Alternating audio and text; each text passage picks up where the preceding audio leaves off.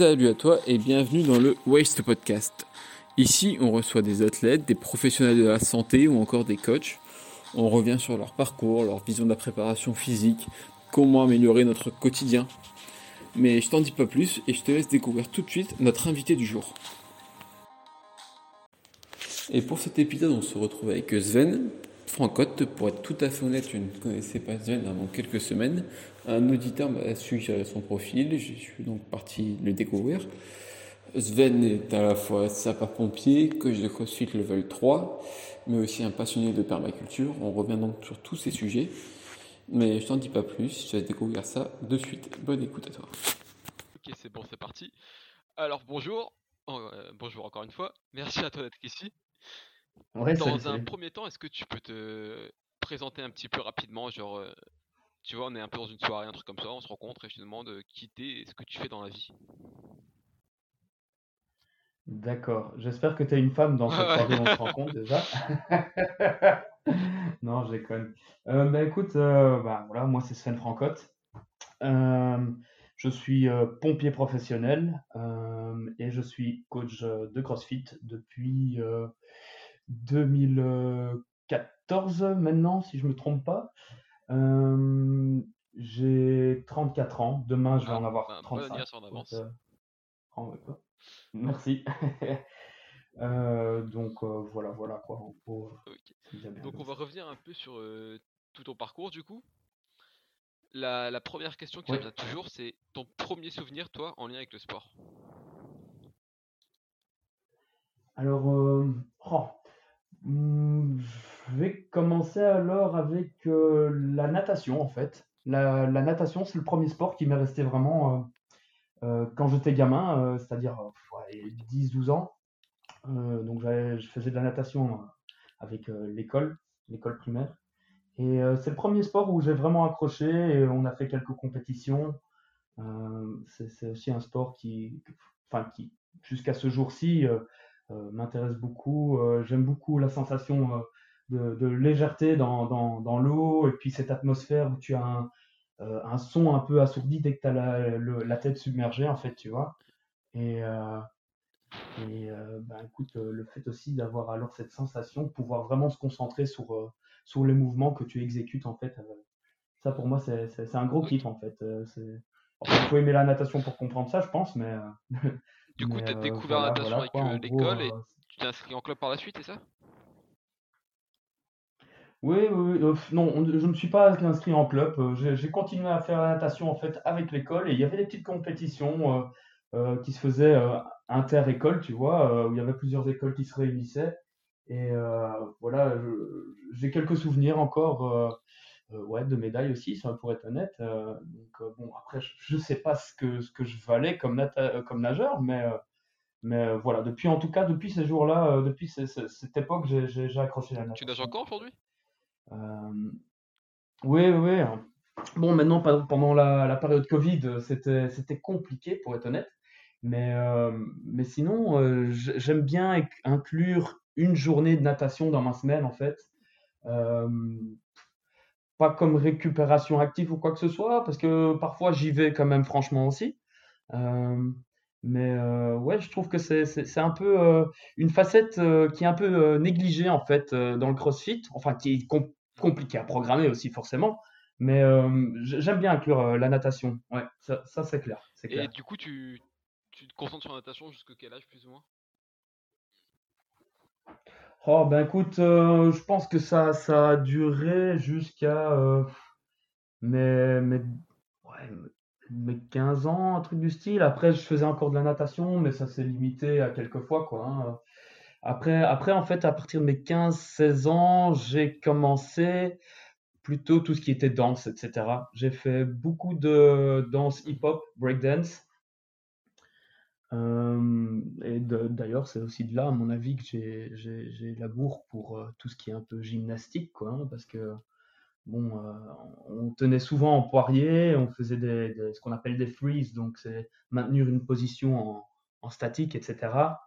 Et ça, je pense que j'ai fait ça quand même jusqu'à mes, de mes 15-16 ans jusqu'à mes 23 et ans. Du coup, j'en profite pour te poser une question, tu vois, parce que en ce moment, justement, je, m'entraînais encore hier avec un pote qui fait beaucoup de, de breakdance. Et on est ah parti un peu une sorte de street workout, tu vois. franchement, j'étais impressionné. Le mec a une maîtrise de, son corps, etc. dans l'espace, je trouve ça ouf. Donc, est-ce que tu penses que cette base que tu as eue de 15 ans, 23 ans de, danse, elle t'aide aujourd'hui en coach fit pour tout ce qui est mouvement de gym, etc. Ah oui, mais clairement, clairement. Euh, pour te dire, quand j'avais, euh, je pense, 17-18 ans, ben, je tenais en poirier déjà. Ah Donc, euh, sans mur, quoi. Hein. donc, je tenais bien, clairement. Et forcément, ben, quand j'ai commencé le CrossFit et que voilà, il y avait des, des, poiriers à faire, du handstand walk, ben, j'étais parti tout de suite avec ça, quoi. Donc, et puis bon, ça a dû quand même muscler le haut de mon corps d'une certaine façon que que voilà, avec tout ce qui est travail de gymnastique, donc traction, muscle up, etc., c'est des mouvements qui me, qui me bottent. Hein, euh, ça, me, ça me donne envie. Quoi. Quand je vois ça euh, sur, le, sur, le, sur l'entraînement du jour, ben, je, suis, je suis chaud. Quoi. Je pense que le combo euh... natation plus breakdance, ça a dû te faire une bonne base au niveau des épaules et du dos. Ouais, ouais, ouais, ouais, ouais, quand même, c'est sûr. C'est sûr que ça devait être une bonne base. Donc, euh, ouais, parce que bon, l'air de rien, c'est quand même assez intense hein, quand, quand, on faisait des entraînements. Euh, bon, au, début, c'était euh, c'était quoi, une fois par semaine, c'est bien, quand, quand tu es gamin, tu fais un petit stage, et puis euh, bah, au final, tu apprends à connaître des potes, tu, tu formes un espèce de petit crew, et puis en semaine, bah, tu pars une fois à Bruxelles, tu pars une fois dans une salle là-bas, puis dans une autre salle, et au final, tu te retrouves à, t'entraîner bah, trois ou quatre fois sur la semaine. Euh, et euh, ben voilà, c'est assez intensif quand même. Hein. Euh, as l'air de rien, tu as besoin d'avoir du cardio, d'avoir une certaine endurance, une endurance musculaire et d'être très, très explosif aussi. Hein. C'est un gros travail de gainage non-stop. Et ouais, ouais c'est sûr que ça met une très très bonne base. Qu'est-ce qui t'a attiré déjà dans, un premier temps sur faire cette discipline, toi? Ouais. Sur la danse, dans le breakdance? Ben, euh, écoute, je trouvais ça cool déjà à la base. Euh, bon, après, on a. Je vais pas dire que j'ai une, famille d'artistes. Enfin, si, mon père aimait bien la musique, euh, mon frère était artiste, est toujours musicien en fait. Et je crois que moi, mon côté artistique, ben, il s'est un peu exprimé dans la danse plutôt, quoi. Je crois que c'est ça. Et euh, j'ai bien aimé euh, le breakdance parce que c'était très dynamique. Euh, c'était et puis puis la musique même, on joue, on fait beaucoup de de mouvements vraiment assimilés l'explosivité des mouvements sur les rythmiques de la musique et ça c'est ce qui m'intéressait énormément. Par exemple, moi à l'époque, ben, les paroles des chansons, je les connaissais pas. Par contre, je savais à quel moment il allait avoir une base qui allait me faire bouger de telle façon ou de telle façon. C'était programmé dans la tête et, puis qu'à se laisser aller. Quoi. Ouais, ouais, plus ou moins, c'est ça, c'est ça. C'était. Euh, et puis j'allais rechercher une chanson, pas spécialement pour les pour les paroles, mais plutôt pour le pour le pour le beat, pour le beat. du coup, ça m'intéresse, c'est un, univers que je connais pas du tout. Tu faisais des, des compétitions, je sais pas comment on appelle ça. Euh, bah, dans les films, on voit souvent faire des battles ou des trucs comme ça. Non, Ouais, ouais, c'est ça. Il y avait des petites battles qu'on faisait entre nous, mais euh, j'ai jamais, euh, j'ai jamais été dans le monde de la compétition à ce niveau-là. Euh, je me trouvais moi-même personnellement pas bon non plus, parce que quand tu voyais parfois les monstres qui, qui, qui, faisaient des, enchaînements de dingue avec des, avec des vrilles, etc., le cheval d'arceau au sol, c'était des choses que j'arrivais à faire un tour de cheval d'arceau, mais puis après, ouais, bah, je me cassais la gueule, façon de parler, quoi. Donc, non, c'était. C'était j'étais pas non plus au niveau de, compétition que les gars avaient, quoi. Donc, moi, j'aimais bien ça pour, pour le fun, quoi. Du coup, en parallèle, d'un point de vue professionnel, là, tu as enfin, 23 ans, tu t'orientes vers des études pour travailler dans le sport ou c'est autre chose qui t'intéresse? Ouais, ouais, ouais. En fait, euh, oh, j'ai fait des études. euh, donc, à mes 18 ans, j'ai commencé à faire des études de marketing. Euh, et j'ai terminé mes études en marketing d'ailleurs. Et euh, ben écoute, à un moment donné est venu où ben voilà, le marketing c'était quand même assez demandeur au niveau, au niveau travail. on avait beaucoup de tâches à faire, etc. Et donc, malheureusement, à cause de ça, j'ai dû un peu décrocher en fait du CrossFit, du CrossFit, pardon, du breakdance. Et ben écoute, à un moment, je t'avoue que j'ai carrément délaissé le sport, pour être honnête.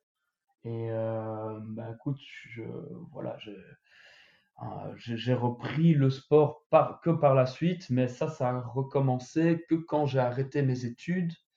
je pense que je vais avoir ouais, 25 ans. Et là, j'ai dû reprendre, j'ai repris du fitness, donc de la musculation, très classique. Euh, et j'ai repris de tout ce qui était natation, euh, course à pied. Euh, donc, je me faisais parfois des, petites journées duathlon, tu vois, où je faisais de la course à pied, j'allais, j'enchaînais à la piscine avec de la natation, des trucs comme ça. Et, et puis, ben écoute, quand j'ai vraiment tout arrêté au niveau de mes études, parce que bon, j'ai essayé un master en marketing, et j'ai finalement, euh, je me suis rendu compte que c'était rien pour moi. Euh, et j'ai tout jeté en fait. J'ai recommencé, j'ai tout jeté à l'eau et j'ai recommencé avec une page blanche. Et j'ai fait alors euh, plusieurs petits boulots. J'ai travaillé dans l'ORECA, donc dans les restaurants. j'ai travaillé dans une boîte d'import et d'export de panneaux photovoltaïques. Et euh, ma dernière expérience professionnelle avant de m'intéresser euh, aux pompiers, c'était dans un magasin de suppléments nutritifs pour, euh, pour, les sportifs. déjà cette notion un peu de. bah écoute, en fait, c'est grâce à ce magasin, j'ai travaillé là-bas avec enfin, c'est une connaissance qui m'a fait rentrer et c'est lui qui m'a appris quand même pas mal de choses sur, sur sur la protéine, les glucides, euh, sur les gras, euh, toutes les bases en fait euh, à connaître, vraiment les, petits suppléments de, de, tous les produits que tu pouvais avoir en fait, ben c'est là que je les ai appris quoi en gros. Ouais. Et du coup, je suppose qu'on en vient tout doucement à ton, ta découverte du CrossFit là, non? Oui, oui, tout à fait. En fait, ben ouais, par l'intermédiaire de ah. ma mère. qui est très spécial. Ouais, euh, c'est pas commun. Bah écoute, en fait, euh, ma mère qui est institutrice, euh, ben, la directrice d'école a décidé d'ouvrir une salle de CrossFit. Et donc, par l'intermédiaire de ma mère, j'ai appris à connaître le CrossFit. au début, j'étais pas trop motivé pour tester le CrossFit et ben, finalement, je me suis quand même jeté à l'eau et j'ai testé j'ai fait ma première rencontre avec euh, le CrossFit euh, et j'ai pas été déçu. J'ai vraiment accroché très rapidement. C'était donc en 2012, je pense. C'était vraiment les débuts du CrossFit euh, en, France et Belgique du coup. Oui, oui, oui, oui, oui, d'office. C'était c'était quand même le début. bon, je pense que ça faisait déjà un an, je pense qu'ils étaient ouverts, donc mais euh, oui, oui, j'étais là assez, assez rapidement et euh, ben, comme je viens de te dire, ben, j'ai pas été déçu quoi. Hein. Euh, je me souviens encore, je pense même du premier vote, il y avait des toast to bar et des push press, c'est encore un autre mouvement quoi. Enfin, je suis ressorti à quatre pattes quoi. En gros, c'est ça quoi. Ouais, ouais, ah bah oui, clairement, clairement. Clairement, j'ai kiffé. c'était, c'était la folie. Pour moi, c'était quelque chose de complètement nouveau par rapport à la musculation. Ben, t'imagines bien que voilà, euh, la musculation, c'est très très monotone. Et ici, j'avais découvert euh, quelque chose de varié, qui changeait constamment, les intensités étaient changeaient constamment, les charges avec lesquelles on travaillait. Donc, j'ai été conquis, mais tout de suite, quoi. Non, ça, il n'y a rien à faire. C'est un monde qui s'ouvrait pour moi. Donc, euh, Non, non, non, pas encore. En fait, j'ai découvert le, le CrossFit je pense, quelques mois avant de, de, m'inscrire euh, chez les pompiers. Et, euh, et ben, ça m'a bien aidé en fait pour rentrer, pour faire les examens d'entrée, euh, parce que bon, il y avait quand même quelques tests physiques à faire. Je sais pas trop ce que c'était son oh, Oui, il y avait, il y avait quoi comme test? Ben écoute, il y avait des choses très standards, hein. c'était des, des, des, abdos, des crunchs, euh, tu avais des pompes à faire, tu avais euh, euh, de la course à pied. Comment? Un Luc Léger, Attends, excuse-moi, pas? compris. Je sais qu'en France, c'est. À l'UPG. Ah, c'est une épreuve non, je connais pas. en France, tout, ce qui est milieu pompier. Oui, c'est comme, euh, comme le muscle up euh, sur la planche. C'est une épreuve de course à pied où il y a deux plots passés avec une distance, je sais ah plus exactement lesquels. Il faut faire des allers-retours avec un bip qui mesure et un peu comme au fur et à mesure le bip ouais, ouais, ouais, ouais, ouais, le, le Cooper test on appelle ça chez nous hein, je pense si je me trompe pas. Ouais ouais ouais. Ouais il euh, faut, faut que je m'excuse parce qu'en fait à la base je suis néerlandophone ça s'entend peut-être pas mais donc parfois j'ai quelques références que je ne connais qu'en néerlandais j'ai pu aller voir sur ton site tu vois et, et ouais, ouais. j'ai pas tout compris. Ouais effectivement là non j'imagine Mais euh, oui, donc on avait le test de course à pied, on avait des tractions à faire, on avait le fameux test d'équilibre. C'était une poutre qui était euh, en hauteur, je pense à 2 mètres ou 3 mètres d'auteur et euh, qui faisait aussi, je pense, 2 ou 3 mètres de long. Et il fallait donc marcher dessus, aller jusqu'au bout de la poutre, ramasser un petit cube, faire demi-tour sans tomber le retourner de l'autre côté, le déposer et puis sauter du bon côté. Si tu sautais pas du bon côté, ben c'était D'accord, c'était pour voir un peu ta... enfin, si tu avais le vertige et comment tu réagissais face au stress. Quoi. Ouais, ouais, ouais, ouais, voilà, c'était euh, des, tests éliminatoires un peu aussi. Euh, c'était, euh, En fait, je trouvais ces tests, bon, maintenant, ah, maintenant ils ont bien évolué, hein, les tests d'entrée, mais à l'époque, je pense que c'était vraiment pas représentatif de ce qu'un pompier devait vraiment faire. Hein. Donc euh, voilà quoi. Mais ça, ça a bien évolué et euh, mais euh, je, remercie le CrossFit en tout cas de, de, tomber sur ma route parce que ça m'a vraiment bien aidé aussi bien en, en, bah, en, cardio pour la course à pied que pour tout ce qui était gymnastique en tout cas. Et, du coup tu rentres chez les pompiers, tu continues le CrossFit en, en parallèle et bah, je sais pas ce que les, les deux milieux sont assez, assez mêlés, quoi. On, on associe souvent l'un à l'autre. Oui, oui, oui. Ça, c'est ces deux parcours qui sont, qui sont restés, euh, bah, voilà, qui, sont, qui ont évolué parallèlement.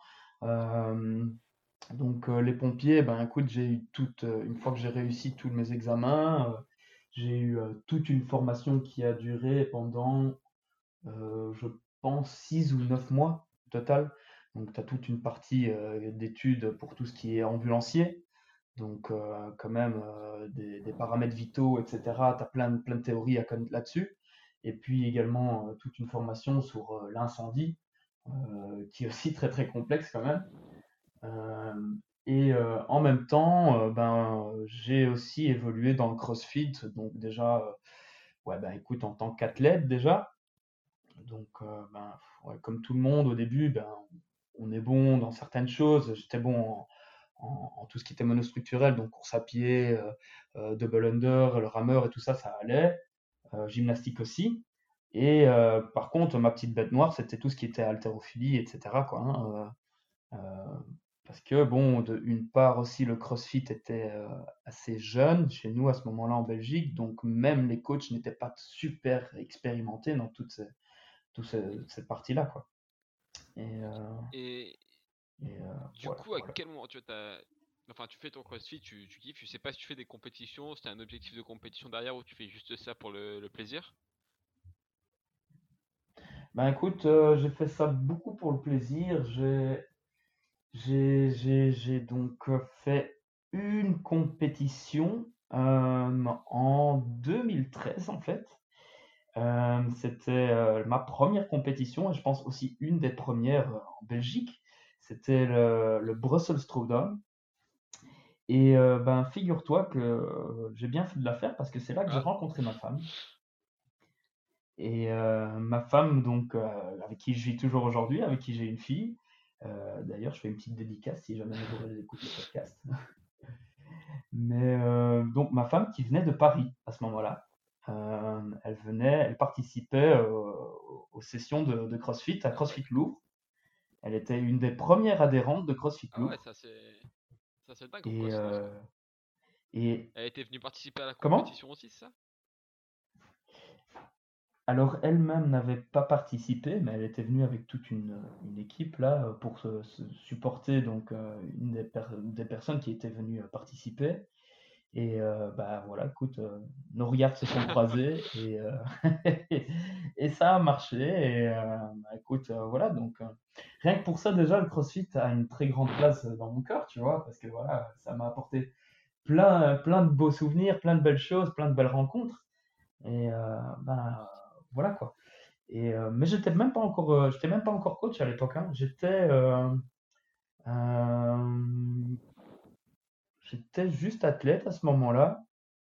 Et euh, figure-toi que euh, je pense qu'un peu plus tard, 2013 ou 2014, je me suis fait une blessure euh, parce que j'avais fait un mauvais gainage dans une session de front squat. Ah, Et en fait, j'ai eu un débordement discal. Donc, ce qui n'est pas rien, quoi, non plus. C'est en fait le, ben, le débordement discal, en fait, c'est le noyau du disque. Et euh, c'est le noyau qui ressort en fait du disque. Donc euh, c'est problématique, surtout si on continue à faire le con. Euh, mais il y a moyen de faire en sorte que ça se résorbe en fait en faisant de la kiné, en faisant des exercices bien spécifiques.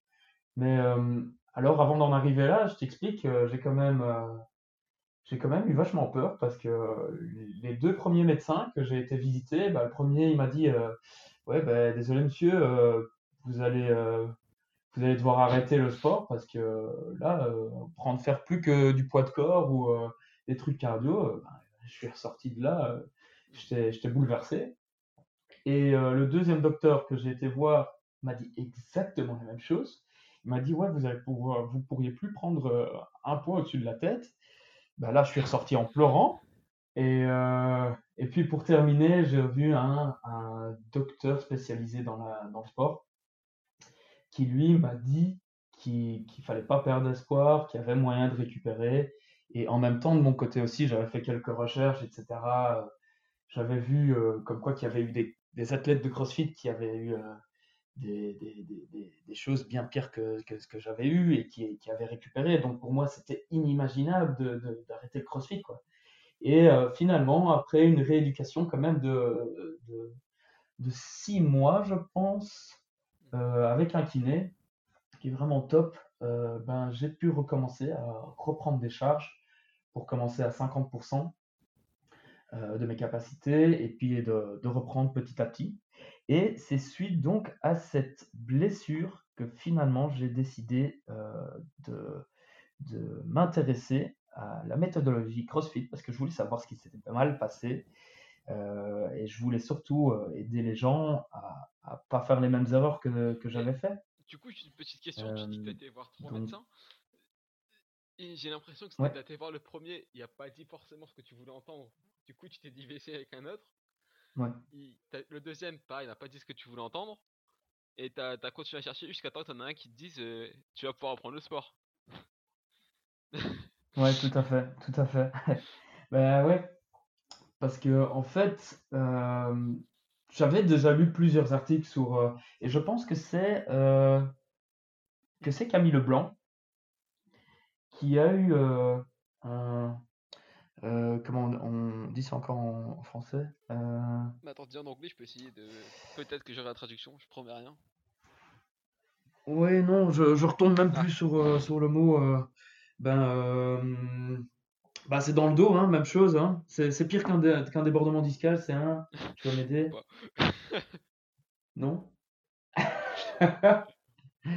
Ben écoute, elle avait eu une blessure aussi au niveau du dos euh, et euh, ben, du coup, elle avait aussi fait de la rééducation et elle s'en est sortie. Et euh, voilà, pour moi, c'était juste une question de, de trouver le bon médecin qui puisse m'accompagner en fait vers une, une rééducation pour, pour pouvoir faire du sport en fait. Donc c'est ça que j'ai recherché en fait. et voilà. Et du coup, tu te remets de ta blessure? Enfin, là, là aujourd'hui, t'es remis totalement Oui. Ah oui, oui, totalement. Ouais, je, je porte plus de charges qu'avant. Euh, je fais des snatchs plus lourds qu'avant, qu'à cette époque-là. Euh, donc, euh, donc oui, non, j'ai bien récupéré. et puis, bon, maintenant, par contre, j'ai, j'ai aussi ma routine de, mobilité que j'ai introduit quand même dans, dans ce qu'on peut appeler ma propre programmation. Quoi. donc voilà quoi. par conséquent, à quel moment tu dis je vais passer de. Parce que tu as ton, as ton boulot, tu t'entraînes à côté, tu prends du plaisir. À quel moment tu dis tiens, je vais, je vais passer de la casquette d'athlète à celle de coach? En plus, je vais me rajouter ça en plus comme. Bah écoute, en fait, donc c'est une fois que je me suis remis vraiment de ma blessure, euh, je, je, me suis intéressé donc euh, au coaching. Bon, déjà à la boxe où j'étais, euh, il m'avait proposé de devenir coach également. Ils nous avaient donné une, petite formation que eux-mêmes avaient, avaient retraduit de l'anglais, qui était le level 1 que eux avaient suivi à l'époque. Et bah écoute, voilà, je, trouvais moi-même de mon côté que c'était pas suffisant, et que euh, ben voilà, je n'aurais pas pu mieux apprendre la méthodologie de CrossFit que par CrossFit en elle-même. Donc euh, c'est là que je me suis, j'ai commencé, je me suis intéressé, vu que les premières, euh, les, le, les, cours de level 1 étaient donnés à Paris et que voilà, j'avais rencontré ma femme qui habitait encore à Paris à ce moment-là, je me suis dit, ben, c'est une bonne occasion. Euh, donc du coup, je n'avais pas d'hôtel à payer, ça m'arrangeait bien aussi. Et euh, donc euh, voilà, du coup, en 2014, j'ai passé mon, mon level 1. et ben, voilà, je suis ressorti de là avec beaucoup, beaucoup plus d'informations. J'étais un coach quand même beaucoup, avec beaucoup plus de, enfin, je vais pas dire beaucoup plus de bagages parce que je le vois un peu autrement maintenant de nos jours parce que bon, depuis maintenant, je suis quand même niveau level 3 et euh, j'ai un peu euh, changé ma vision euh, sur, ce que représente le level 1, si je peux le dire comme ça. mais bon, en tout cas, quoi qu'il en soit, je suis ressorti du level 1 vachement plus, plus, plus motivé, avec plus de connaissances, avec voilà quoi. ça représentait quand même un beau progrès, je vais le dire comme ça tu, repars en, Belgique, tu commences à coacher dans, la boxe, tu gères la programmation ou pas À ce moment-là, c'est. Euh, non, non, euh, à ce moment-là, c'était un peu. Euh, bah, en fait, quand je reviens en Belgique, après mon level 1, si tu veux, ce qu'on commence à introduire la programmation de base dans la boxe, c'est-à-dire euh, la variation de un jour où on fait le, gym, le prochain jour on fait, euh, on fait du weightlifting et monostructurel, le troisième jour on mélange les trois, et puis le lendemain c'est de nouveau. Euh, et on, introduit une, programmation un peu dans ce style-là, et avec, avec les coachs en fait qui ont le droit de programmer au jour le jour les entraînements en tenant compte de ce qui s'était fait en fait les jours précédents. Et bah écoute, après on a évolué comme ça. Bon, après, pour, pour, être honnête, on a dû rechercher, enfin moi en tout cas en tant que level 1, j'allais chercher beaucoup, beaucoup d'informations sur Internet, surtout pour tout ce qui était haltérophilie, etc., pour les techniques, pour la mobilité. Ok, après le level 1, on avait de l'information, mais il nous manque quand même cruellement encore beaucoup d'informations, je trouve personnellement. Et euh, ben, c'est simple, c'est pour ça qu'aussi qu'en 2016, euh, j'ai été faire mon level 2. Du coup, c'est euh, c'est quoi que ça t'a apporté en plus le level 2 Le level 2, franchement, c'était un, un, monde de différence quand même au niveau du coaching parce que si tu veux, pour moi, le level 1 est vraiment quelque chose de très très basique euh, et donc, comme CrossFit le dit aussi, hein, euh, c'est d'application, même pour un athlète qui veut juste s'y connaître un peu mieux euh, sur la méthodologie, sur, les points de performance en fait de, de des neuf fondamentaux qu'il y a dans le CrossFit, les neuf mouvements fondamentaux. Mais le level 2, lui, par contre, te donne vraiment des, des, des, outils en main, donc qui te donne la possibilité d'avoir des corrections verbal, tactile et visuel, euh, chose que tu n'avais pas encore euh, à ce moment-là dans le level 1. Donc tu as vraiment des outils et euh, des techniques pour corriger les personnes que, où tu apprends d'abord, ben voilà, on fait d'abord attention à la posture et au grip, par exemple, d'une personne quand ils sont en, position, quand tout le monde est en position statique. Et puis, donc tu, tu, visualises ton groupe, et puis après, un par un, bah, tu, vas, tu vas analyser un peu son mouvement en dynamique, etc. Et puis tu avances. Ça, ce sont toutes des techniques que, que, j'avais appris que dans le level 2 et que auparavant, je, je ne connaissais pas du tout. Donc, c'est sûr que le level 2, à ce niveau-là, pour un coach, je trouve que ça, ça, ça, apporte quand même énormément de, énormément de choses. Quand tu es revenu du level 2, tu as changé, as changé beaucoup de choses dans ta manière de, de coacher, de programmer? Ouais. Oui, oui, quand même. J'ai, euh, dans ma manière de programmer, pas spécialement. Euh, enfin, si, si, c'est pas correct ce que je dis. Parce que dans le level 2, on voit aussi toute une partie de la programmation. On te donne aussi toute une grille euh, avec laquelle tu peux facilement en fait créer des programmations et qui fait que bah, la programmation devient en fait un, peu un, jeu d'enfant, pour le dire comme ça. Mais, mais non, c'est sûr qu'au niveau du, coaching même, j'ai eu une, quand même une, il faut le dire, hein, une révélation après ce level 2 où euh, tu apprends quand même à regarder au bon endroit, au bon moment, à dire, euh, à, avoir les, bons, les bonnes astuces pour, euh, pour faire en sorte que la personne arrive à exécuter tel ou tel mouvement ou corriger son mouvement du moins.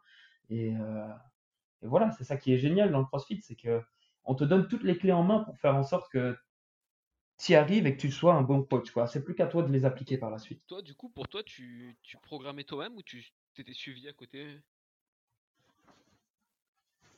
Pour moi-même, tu veux dire, ou pour, euh, pour la, la, boxe?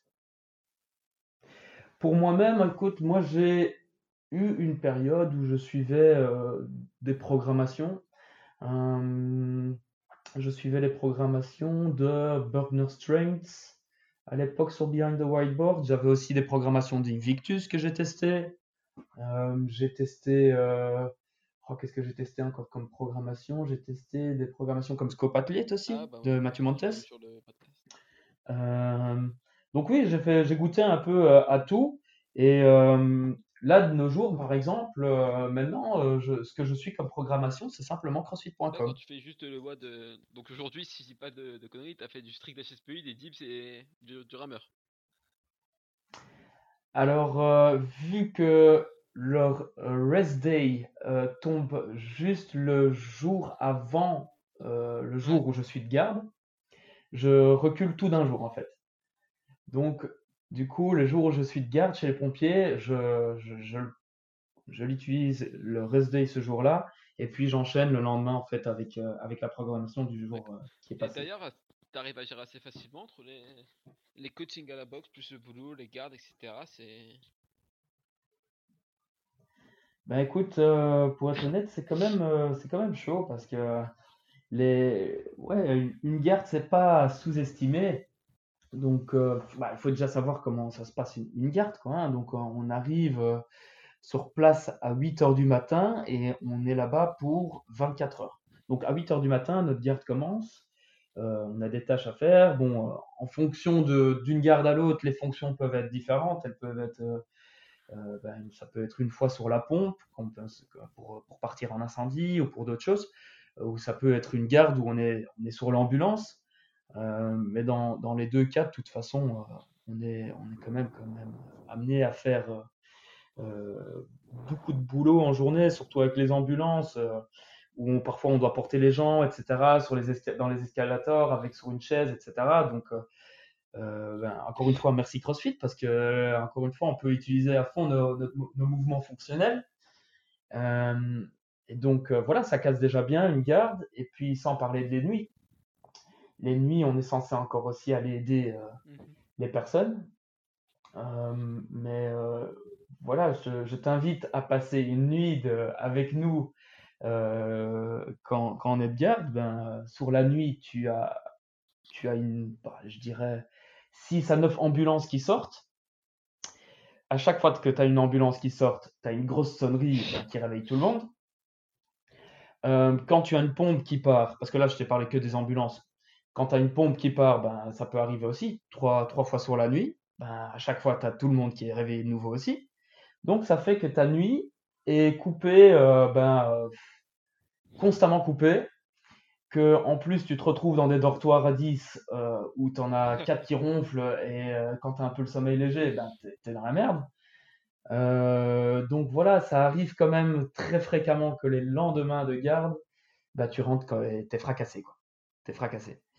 Et euh, ben donc effectivement, là maintenant, euh, ce que je fais déjà, c'est que si, si je dois les coacher en boxe, j'essaye d'éviter que ce soit un lendemain de garde.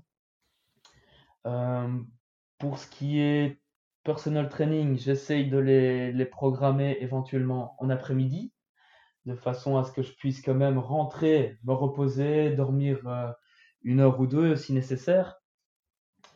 Et euh, quand j'ai pas de personal training ou pas de coaching dans une box, ben, ce que je fais, c'est que je me repose un peu avant de pouvoir m'entraîner moi-même parce que je pense que voilà, le sommeil, ça reste quand même la base de l'entraînement, enfin ensemble avec la nutrition.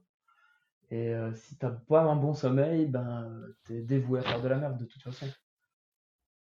Donc, euh, donc voilà, donc euh, la première chose à faire, c'est dormir. Dormir, dormir, dormir. Et euh, parfois, je t'avoue, hein, je le sens sur, je le sens sur deux jours, hein, quand j'ai passé une nuit vraiment euh, euh, à sortir trois ou quatre fois sur la nuit. Parce que quand tu sors, ben voilà, tu es parti pour une, une demi-heure, trois quarts d'heure, mais parfois une heure et demie, deux heures quand tu as une réanimation. Et ben voilà, les lendemains, tu as, eu trois heures de sommeil, tu essayes de récupérer, ben, tu as besoin de deux jours pour récupérer. Et si en plus tu commences à, à, faire des entraînements, etc., ben, ouais, c'est très lourd. Parfois, c'est très très lourd. Avec tout ça. Et je sais pas si tu connais le podcast euh, Upside Trend de Sean. Bah, c'est un coach qui a fait énormément de podcasts. il a plus de 125. Il est, super calé, tu vois. Et il dit que avec tout ce qu'il a appris aujourd'hui, la seule chose qui est, qui est sûre dans le monde de l'entraînement, c'est que le, le, seul truc magique pour progresser plus, c'est que c'est dormir plus en fait, tout simplement. Pour lui, c'est ah la seule vérité dont il est sûr. Oui, c'est clair. Ouais, ouais, ouais. tout à fait, je suis tout à fait d'accord. C'est sûr que. Là, pour l'instant, je me rends pas compte. J'ai l'impression que ça m'impacte pas trop, mais je me doute bien que. Sérieux? Après, je travaille toujours de nuit. Mais c'est peut-être euh, sans indiscrétion, quel âge as-tu Ouais. Bah écoute, ça va commencer alors. Merci. Non, mais moi aussi, au début, euh, les, les nuits, voilà, on pouvait euh, aller. avant, j'étais un sorteur, je, je sortais, j'allais, j'allais boire des verres, etc. Et puis, euh, bah, le lendemain, je pouvais me faire des deadlifts et des snatchs et faire des PR, etc. maintenant, j'irai, j'irai boire trois gros, trois grosses bières là. je rentre à moitié sous à la maison. Ben demain, voilà quoi, hein, je, je, fais de la merde quoi. Bon, bah, on verra ce que, ce que l'avenir me réserve alors. Ouais. Mais non, mais ouais, effectivement, le sommeil, euh, ça reste primordial. Et, euh, et maintenant, ben, pour être honnête, c'est encore plus compliqué pour moi parce qu'en plus des gardes, ben, j'ai ma fille. J'ai ma fille qui aime bien se lever tôt, très tôt. Du style, on la couche euh, ben, vers, vers 7 heures, ben, à 6 heures du mat, 6 h 30, ben, elle est là et elle vient nous réveiller. Donc, du coup, si moi, je prends pas l'initiative d'aller me coucher tôt, ben euh, voilà, j'arrive pas à récupérer et euh, ça se ressent à fond dans les entraînements. Donc euh, arrive un moment où c'est sûr que voilà, on a besoin, on a besoin de notre sommeil d'une part pour récupérer, pour, pour reconstituer tes tissus, tes tissus musculaires, etc. Et, et puis d'une autre part, ben, pour, pour progresser aussi. Hein, sinon, voilà, tu, pour, le sommeil, tu as essayé les compléments alimentaires comme la mélatonine, etc. Non, j'ai jamais testé. Euh, euh, le magnésium aussi, apparemment, aiderait à, tomber. Euh, pas essayé non plus. Euh, plus mais du coup, c'est non. ça tombe à l'eau. Non, non, non. Non, franchement, moi, je. Enfin bon, à part dans, à l'époque où je travaillais dans, dans le magasin de compléments alimentaires, je prenais quelques produits, mais mais pour être honnête, euh, depuis euh, maintenant, je prends plus rien excepté un petit peu de glutamine et de la bêta-alanine en fait.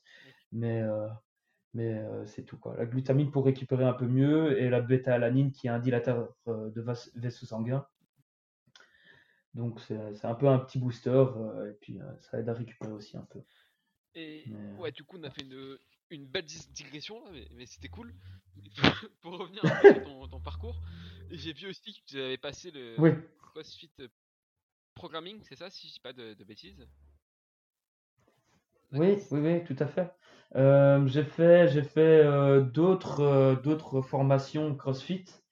attends, hein, donc j'ai fait mon donc level 1, level 2. j'ai fait le scaling, donc qui, qui, qui, qui, était quand même très, pour moi très important au niveau de tout ce qui était adaptation, parce que aussi je trouvais que je manquais cruellement d'informations par rapport euh, ben écoute, j'ai été un de ces coachs qui, qui, qui, pensait par exemple, voilà, ok, euh, je mets ça au tableau et euh, tout le monde doit, doit, doit, faire exactement ce qu'il y a au tableau et puis sans faire d'adaptation. Donc j'étais un peu un coach de merde.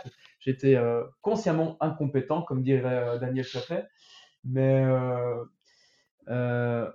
donc voilà quoi. Donc donc l'adaptation, en fait, le scaling m'a beaucoup aidé à comprendre de quelle façon il fallait mieux adapter en fonction des besoins de chacun. Une personne n'a pas spécialement besoin de, de, développer sa force, il peut avoir plus besoin de, de travailler euh, l'endurance euh, musculaire ou, plutôt plus l'intensité. Et, euh, et, voilà quoi, ou une personne qui est blessée au niveau de l'épaule, ben, c'est pas grave si on le fait travailler que d'une seule épaule par exemple. Parce que bon, voilà, c'est pas qu'il y a une adaptation musculaire qui va se faire immédiatement en faisant un cours, quoi. Donc, euh, donc ça, ça m'a bien aidé. J'ai fait aussi donc l'anatomie, j'ai fait la, programmation, comme tu viens de dire. Euh, où là, j'ai donc bien appris quand même, ça m'a bien aidé aussi à, faire les préparations euh, pour avoir donc de la variation, pas des choses juste aléatoires. Et ben de, ça m'a appris aussi à analyser, si on veut un peu en quelque sorte, une programmation pour, euh, pour, euh, pour arriver finalement à déterminer euh, la suite d'une programmation. Quoi. donc en faisant des, des, des comme des benchmarks, où tu peux mesurer, donc observer et, répéter. donc c'est un peu le discours CrossFit, tu vois.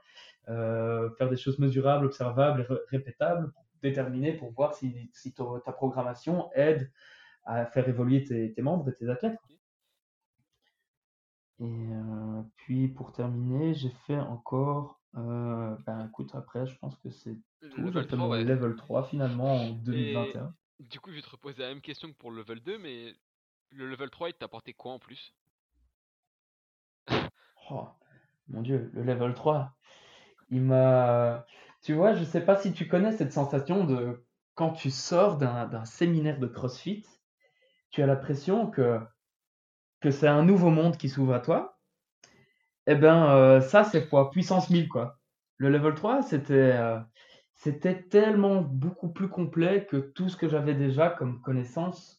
Donc c'est-à-dire que ça, t'amène à être curieux euh, pour à tous les sujets et tu, tu, tu, tu, ça t'amène à être curieux de, parce qu'en fait le level 3 t'amène à aller connaître tous les types de membres que tu pourrais avoir. Donc aussi bien du kit qu'un qu'un membre euh, monsieur et madame tout le monde, qu'un master, que, que des personnes adaptives. Ou, euh, et, euh, et, du coup, ça rend la chose beaucoup plus intéressante et beaucoup plus complète. Tu peux avoir des personnes aussi qui, qui reviennent de blessures, des, des femmes enceintes, comment est-ce que tu dois adapter en fonction de ça?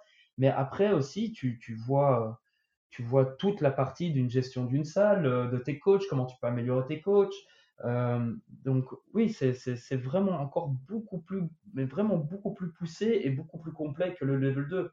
Le level 3, c'est vraiment aussi de...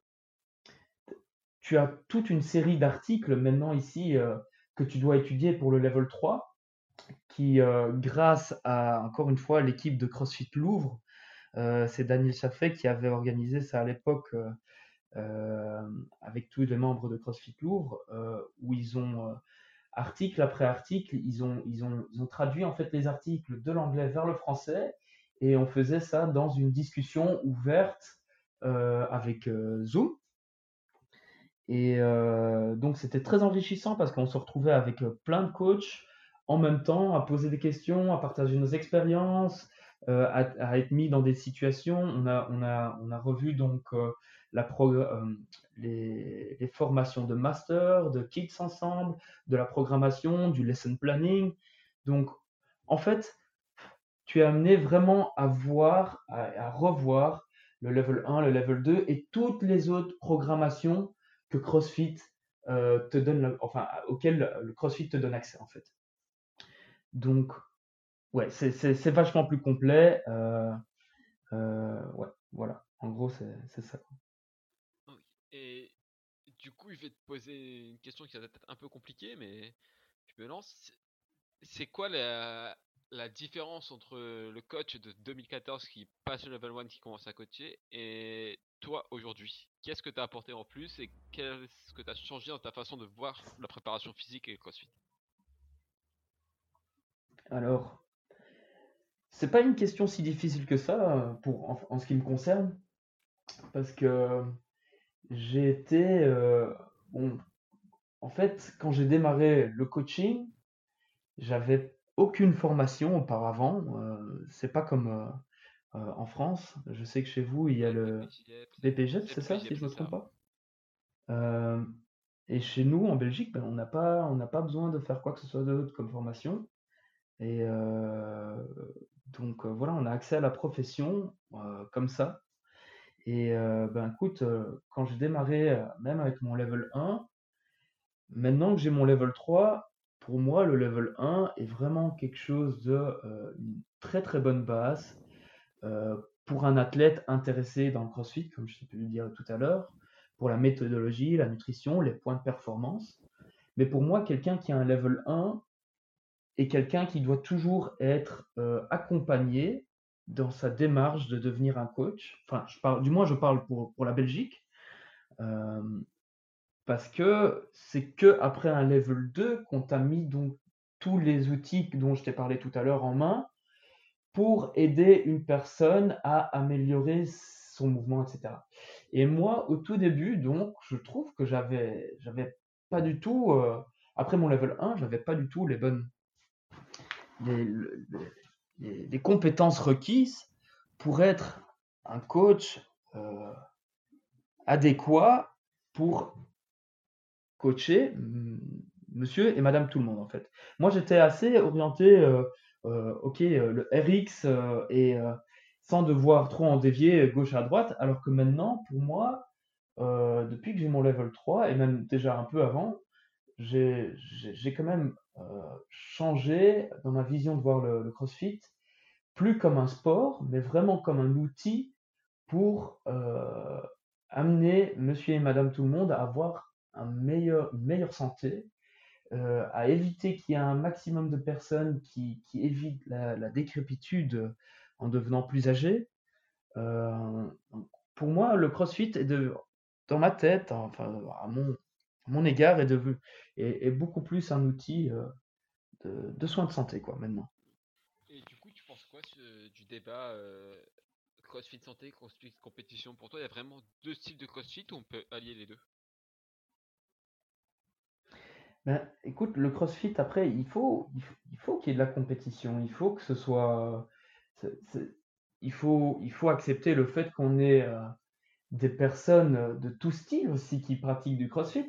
Euh, c'est bien une des choses qu'on voit dans les formations de CrossFit, c'est que je pense que c'est dans le master, c'est que tu as des personnes qui sont compétitives et puis tu as des personnes qui sont là pour le bien-être tu as des, ok, il y a des gens qui n'aiment pas se mesurer euh, à, d'autres personnes qui ça leur ça les intéresse pas tout simplement euh, de, faire euh, une meilleure performance que telle ou un telle personne. Ce sont des personnes qui, par exemple, sont juste intéressées à, avoir une meilleure, une meilleure capacité à exécuter des tâches journalières, les tâches de tous les jours, apporter leurs enfants par exemple, ou apporter des sacs, ou à, travailler euh, dans leur jardin, bêtement, tu vois.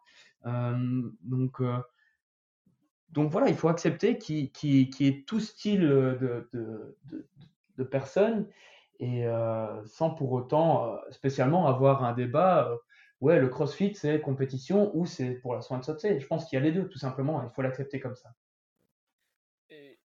du coup, qu'est-ce que tu as changé aussi? On a parlé de, toi en tant que coach avant et maintenant. Et maintenant, toi, en tant qu'athlète, dans ta façon de programmer pour toi, comment comment as évolué au fur et à mesure? Ben, alors comment j'ai pu évoluer? Ben, euh, je pense que avec l'expérience et avec euh, les formations, ça m'a amené quand même à être plus attentif, euh, à avoir tout type de profil dans mes cours. aussi, surtout, le, le personal training m'a aidé là-dedans. c'est vraiment à devoir m'adapter, à, à donner une programmation qui est adaptée à chaque type de personne. Euh, et que tout le monde n'ait pas les mêmes besoins, tout simplement. Euh, avoir aussi euh, ce côté social beaucoup plus beaucoup plus poussé dans le personal training que, que dans, dans une box, par exemple. du coup, en personal training, c'est vrai qu'on n'a pas, pas encore parlé, mais tu proposes quoi comme service? C'est quoi ta clientèle? Alors, Ici, j'ai euh, des, j'ai des personnes, j'ai tout type de personnes. J'ai déjà euh, j'ai des personnes allant de, trentaine d'années jusqu'à, je pense que les personnes les plus âgées, c'était 60, euh, 60 ans. et donc, bah voilà, c'est très. La programmation chez moi reste la même. Donc, j'ai une programmation que je crée et que j'adapte en fait à tout type de, profil que j'ai devant moi. Et euh, je fais du travail accessoire aussi en fonction euh, des besoins spécifiques de la personne. Donc, euh, je peux avoir des personnes qui ont besoin de, retravailler leur, chaîne postérieure au niveau des squats, par exemple, ou plutôt les épaules, ou qui ont besoin de, retravailler leur cardio. donc, tout ça est un peu ce sont des, choses que j'adapte en fonction des profils de personnes que j'ai qui, viennent chez moi chez moi. Quoi. Alors, donc je t'avais contacté également parce que j'avais vu que tu t'intéressais pas mal à la permaculture. Donc je vais te balancer un peu la, patate chaude. Dans un premier temps, toi, comment tu as découvert euh, cet environnement? Ben écoute, euh, la permaculture, en fait, euh, je, vais, je, vais, te parler d'abord un peu de nutrition parce que tout, tout est parti de là-bas, de cette base-là. Et je, pour moi, je veux te dire un peu aussi ce qui pour moi est important en tant que coach. En fait, euh, mais chez nous, la, la, nutrition, toi, a commencé en fait euh, euh, chez le CrossFit, qui nous a amené à faire attention à l'alimentation, avec cette fameuse phrase que, que le fondateur de, de, CrossFit, Greg Glassman, a, a, a sorti, c'était de manger de la viande, des légumes, des noix, des graines, quelques fruits, peu de farine et, et surtout pas de sucre, quoi. Mmh. D'accord? Et donc, bah, suite à ça, j'ai lu en fait des livres qui m'ont donné une autre vision un peu plus critique sur la qualité de la nourriture, enfin de, de, la nutrition. C'était quoi ces livres ah ben c'était, je sais pas si tu connais, c'est Eat qui a été écrit par Gilles. Gilles. Exactement. J'ai lu aussi. Et euh, ah ben top. Et donc, euh, ben, comme tu, tu, le sais, alors ben, il avait quand même des, des, des, mots assez forts, tu vois, des propos qui disaient comme quoi que la population est carrément empoisonnée par tous les produits industrialisés, euh, d'utilisation des pesticides, des produits chimiques, conservateurs, édulcorants et tout ça, et que c'était des perturbateurs endocriniens en fait. Mmh donc, ça veut dire que ça va dérégler en fait la production hormonale qui, est au final très importante hein, pour le fonctionnement de notre corps, pour la récupération, euh, pour l'humeur, le sommeil et plein d'autres choses. Et c'est probablement en fait ça alors qui petit à petit nous a euh, réveillé, qui nous a donné l'intérêt pour du bio en fait. Donc euh, déjà là pour moi tout ce qui était pesticides etc. Suite à ce livre, j'ai un peu essayé de, de, faire un peu plus attention par rapport à ces choses-là.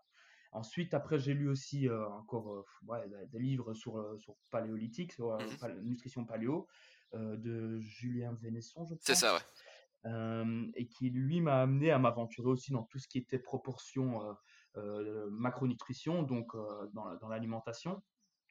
Et en fait, qui est très très complexe aussi, hein, et qui peut varier donc d'une personne à l'autre en fonction de, bah, plein de choses, hein, du type d'activité qu'on a, la constitution morphologique. mais enfin, en, règle générale, les, les, règles de base restent les mêmes pour tout le monde. Et donc, pour moi, en tant que coach, je, ressens aussi un devoir, hein, un devoir d'informer les membres par rapport à l'expérience que moi j'ai. Et pour certaines personnes, ben, cette information semblera évidente. Pour d'autres, ce sera peut-être un peu tiré par les cheveux, tout ce que je vais dire. Ou pour d'autres, ben, ils n'ont jamais vraiment été, ils auront peut-être jamais prêté vraiment attention à tout ça. Mais quoi que l'athlète en fait va penser, tout comme dans la pyramide en fait hein, du CrossFit, ben, ben la nutrition, pour moi, ça reste la base d'un bon entraînement également, à côté du sommeil. Quoi.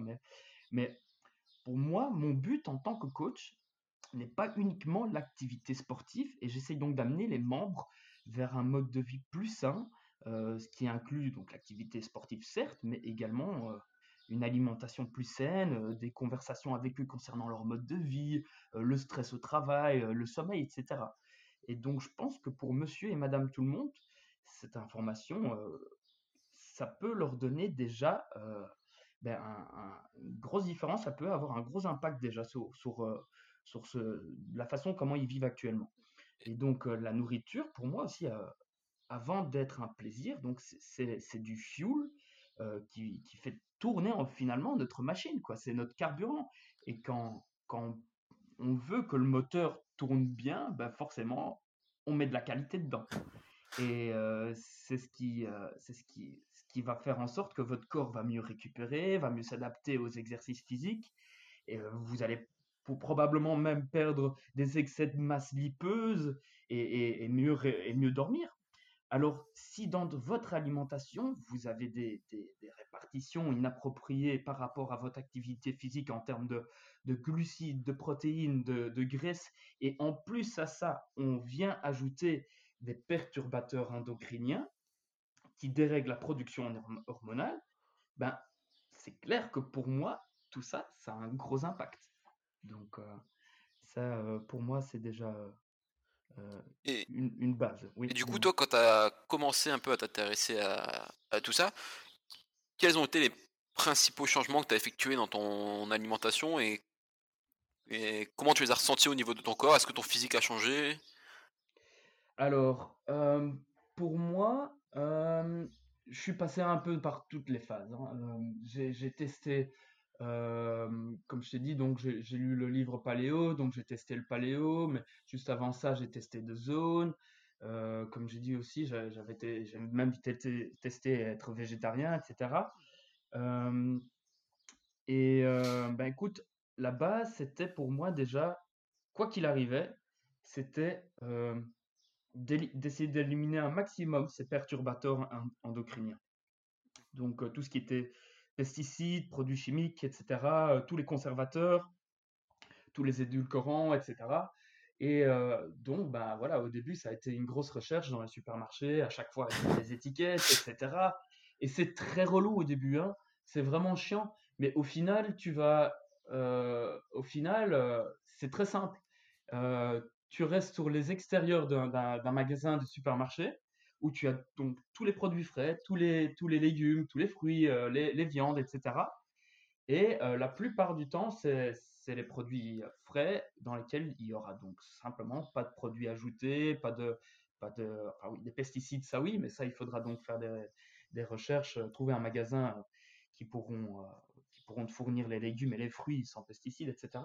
Mais pour moi, ça, ça, ça, enfin pour moi, pour nous, pour notre famille, ça a vraiment été ça la première, la première démarche en fait.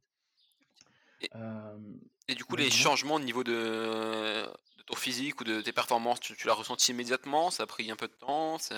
Ouais, non, ça, en fait, ça, ça a pris du temps parce que également avec donc, ok, tu as une certaine qualité produit que tu vas, tu vas choisir d'utiliser pour, pour te nourrir. Mais à côté de ça, comme je te disais, il y a aussi une partie très importante euh, au niveau macro.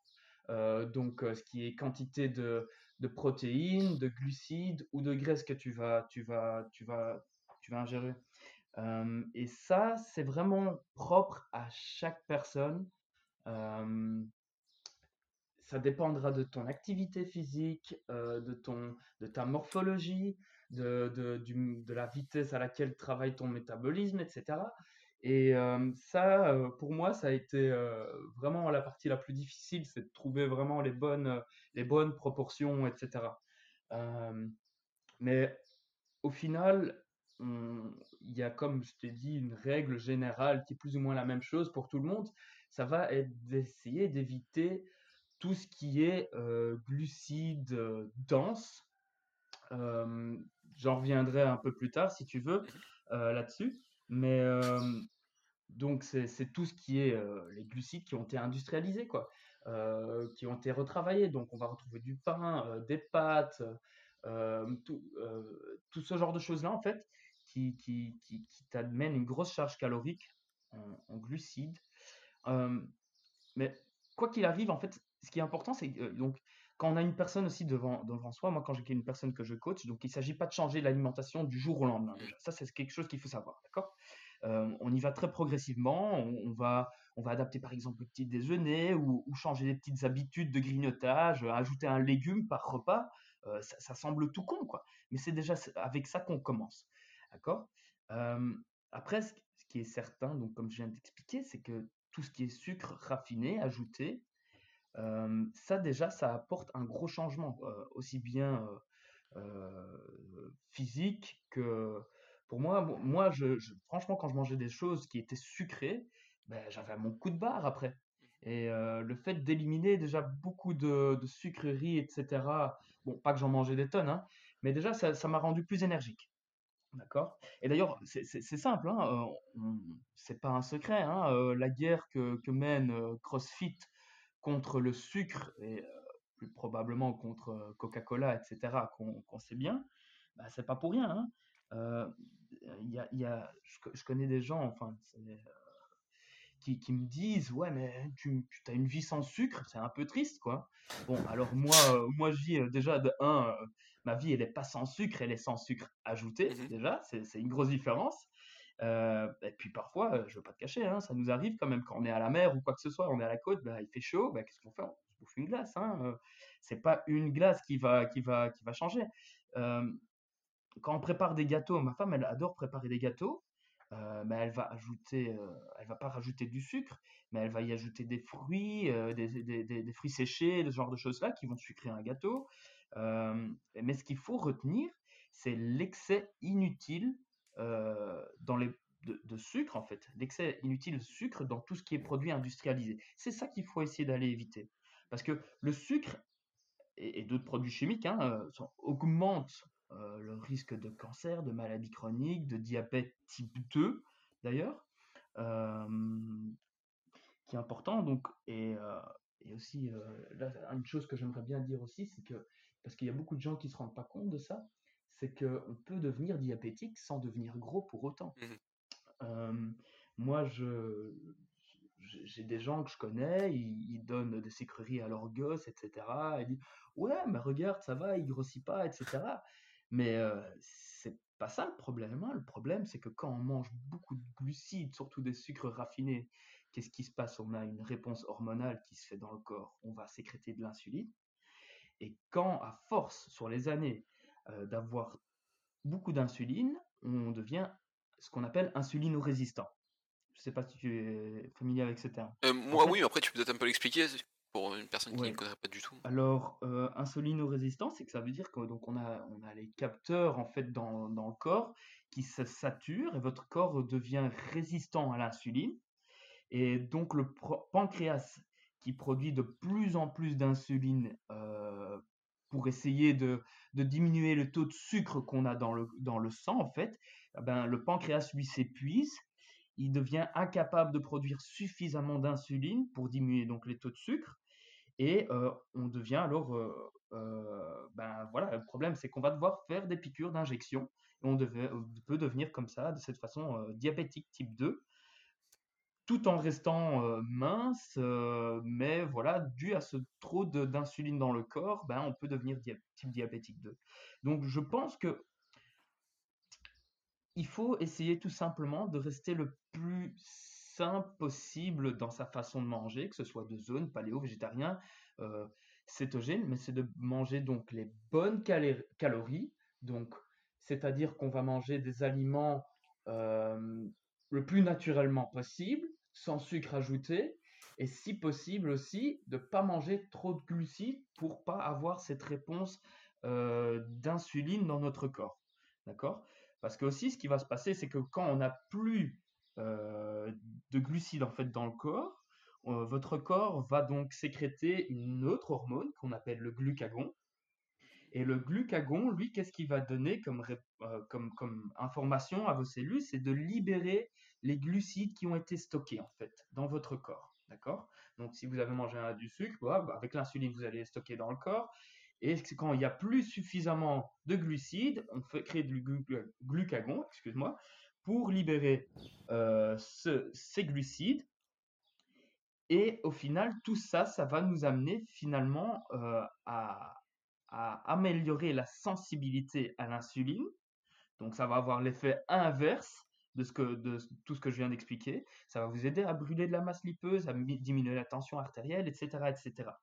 Et donc, quand on a vraiment plus un seul glucide dans le foie, eh ben, à ce moment-là, il y a encore autre chose qui va se former, c'est l'hormone euh, leptine, qui va dire justement à vos cellules euh, corporelles de lâcher la masse graisseuse qui va être transformée en cétone. Et du coup, on va plus fonctionner sur les glucides, mais sur la masse graisseuse en fait. Et ça, moi personnellement, c'est ce que je fais exactement maintenant, c'est-à-dire je fais une diète cétogène, d'accord? Donc ça veut dire que je mange quasi plus euh, 1 gramme de glucides, excepté euh, des légumes et des fruits, d'accord? Je mange plus, euh, enfin, c'est pas 100% ça encore, mange quasi plus de, du pain déjà j'en mange pas, des pâtes non plus, mais par exemple il m'arrive de, manger encore du riz juste après un entraînement, mais en dehors de juste le repas, juste après l'entraînement, je n'en mange plus du tout. Donc, mon, corps a cette habitude maintenant de commencer à brûler de plus en plus de, graisse, en fait. D'accord?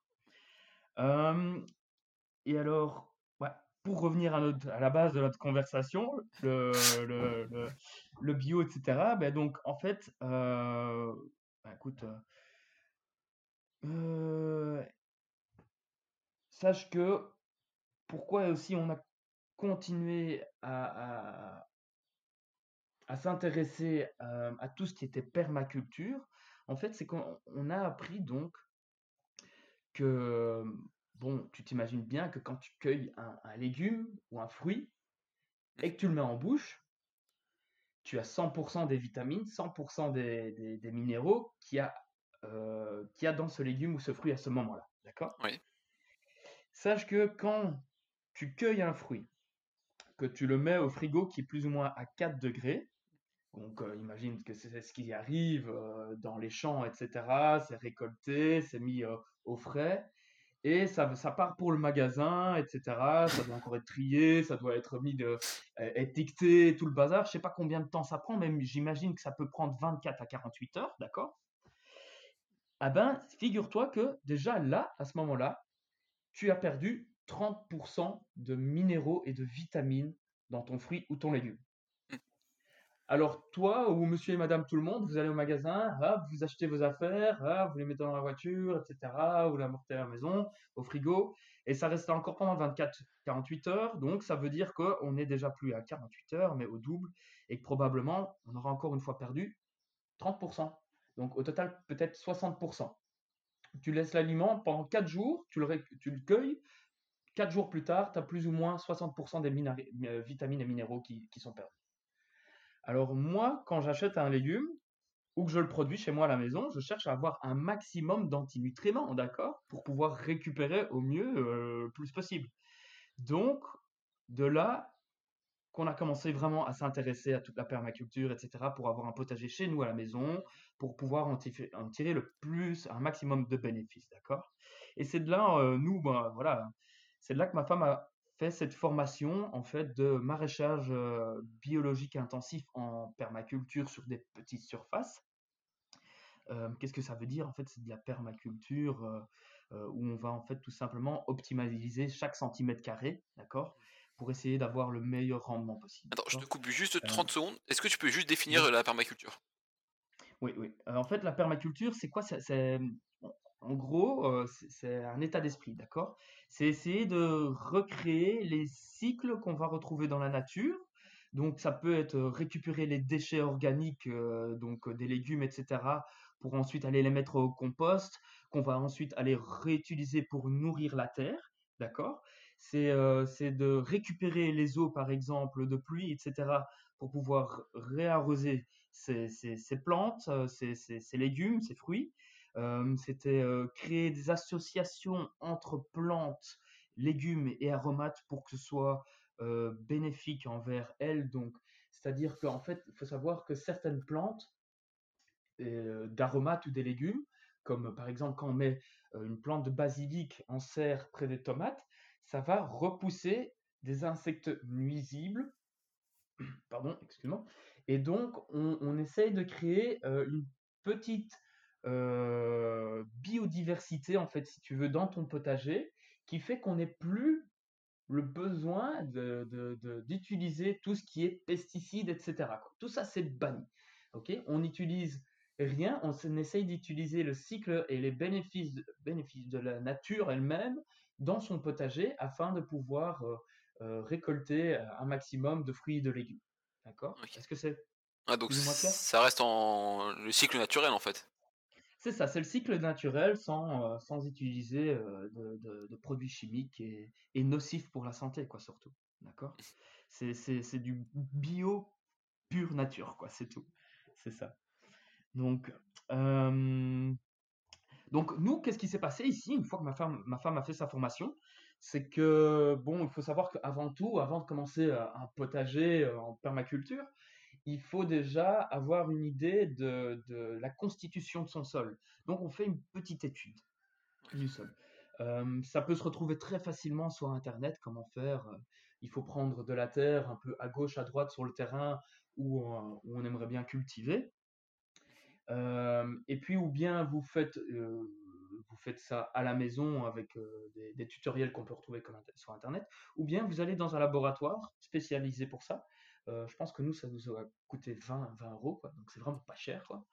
Et ils nous disent exactement la constitution de notre sol, donc si c'est un sol sableux, limoneux, si, c'est plutôt argileux, ce genre de choses-là. quoi.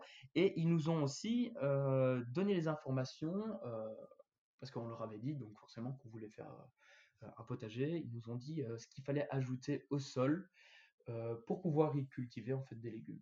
Alors nous, euh, voilà, vu qu'on avait un sol très argileux, argileux, euh, c'est pas spécialement mauvais, mais ça veut dire que la, terre, elle colle très fort. L'eau s'évacue pas spécialement bien non plus sur une terre argileuse. mais par contre, c'est très riche en, minéraux. il était aussi très limoneux. Mais on a dû ajouter du sable.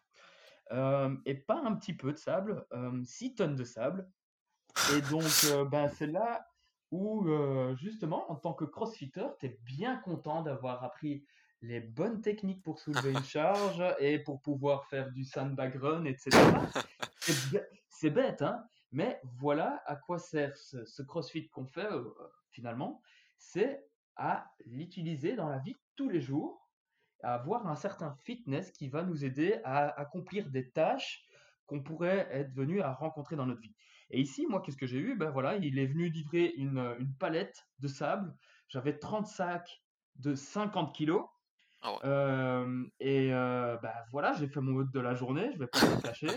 Donc euh, voilà, j'avais des escaliers à monter, j'avais encore une trentaine de mètres à faire pour arriver jusque de l'autre côté de mon potager. voilà, après il fallait ouvrir tous les sacs, tout remélanger euh, au sol. Alors, normalement, dans la euh, permaculture, on n'utilise pas de machine également. Sauf la toute première fois, euh, vu que le sol ici était, pour aussi autant dire, mort. Pourquoi je dis que le sol était mort? C'est que voilà, quand tu bêches ton, ton, ton, sol et que tu vois que t'as pas. il faut que tu fasses un mètre carré euh, pour rencontrer trois vers de terre, pour moi, ça, c'est un sol mort. Ici, maintenant, on est 3-4 ans plus, loin. Je mets un, un, coup de bêche dans le sol, je t'en ressors 10 des vers de terre. Est-ce que je vais essayer de, de, comprendre un peu d'un point de vue extérieur. Hein. Donc, en gros, les vers de terre, c'est le fait que ton sol est peut-être plus de, de, je sais pas comment on dit, de minéraux ou de. Il est nourri, tout simplement. il a besoin de matière organique parce qu'un ver de terre, il fait quoi? En fait, il va récupérer les déchets organiques qui sont à la surface. En fait, à plusieurs sortes de, de vers de terre, mais bon, je t'en somme un, je t'en note un ici, qui va par exemple prendre les feuilles mortes ou du, bois, enfin, des genres de choses-là, qui va les enfuir dans la terre, qui va pouvoir les digérer de cette façon-là. Il y a plein, plein d'organismes, en fait, dans, dans le sol qui sont là pour décomposer la matière organique qui vient se poser au sol, comme dans une forêt, en fait. D'accord? Donc, pourquoi est-ce que on n'a pas 3 mètres de feuilles dans, dans, un bois après 3 ans? Ben, C'est parce qu'on a plein de, de, petits organismes qui viennent décomposer toute cette matière. Et cette matière qui a été décomposée va renourrir le sol et va renourrir les plantes et les végétaux euh, par la suite. D'accord? Donc voilà. Donc nous, ce qu'on a fait, c'est d'abord renourrir notre sol. On a dû euh, donc ajouter du sable, ajouter de la chaux, on a ajouté du compost. Euh, et puis ensuite, ce qu'on a fait, c'est que l'hiver approchait, donc on n'a pas encore pu cultiver quoi que ce soit. On a semé de l'engrais vert, on appelle ça. Donc c'est un mélange de, différentes plantes, etc., qui vont te réapporter de l'azote, qui vont capter l'azote en fait, et euh, par leurs racines réintroduire l'azote dans le sol, qui est très important pour renourrir euh, tes plantes, euh, tes légumes et tes fruits. D'accord? Donc, une fois qu'on a terminé ça, ben, écoute, l'année d'après, on a pu commencer à, meubler en fait le terrain pour faire des planches. Des planches, c'est donc euh, des longueurs sur lesquelles, euh, des buts en fait, si tu veux, des longueurs de buts, sur lesquelles on va venir planter après nos légumes. D'accord?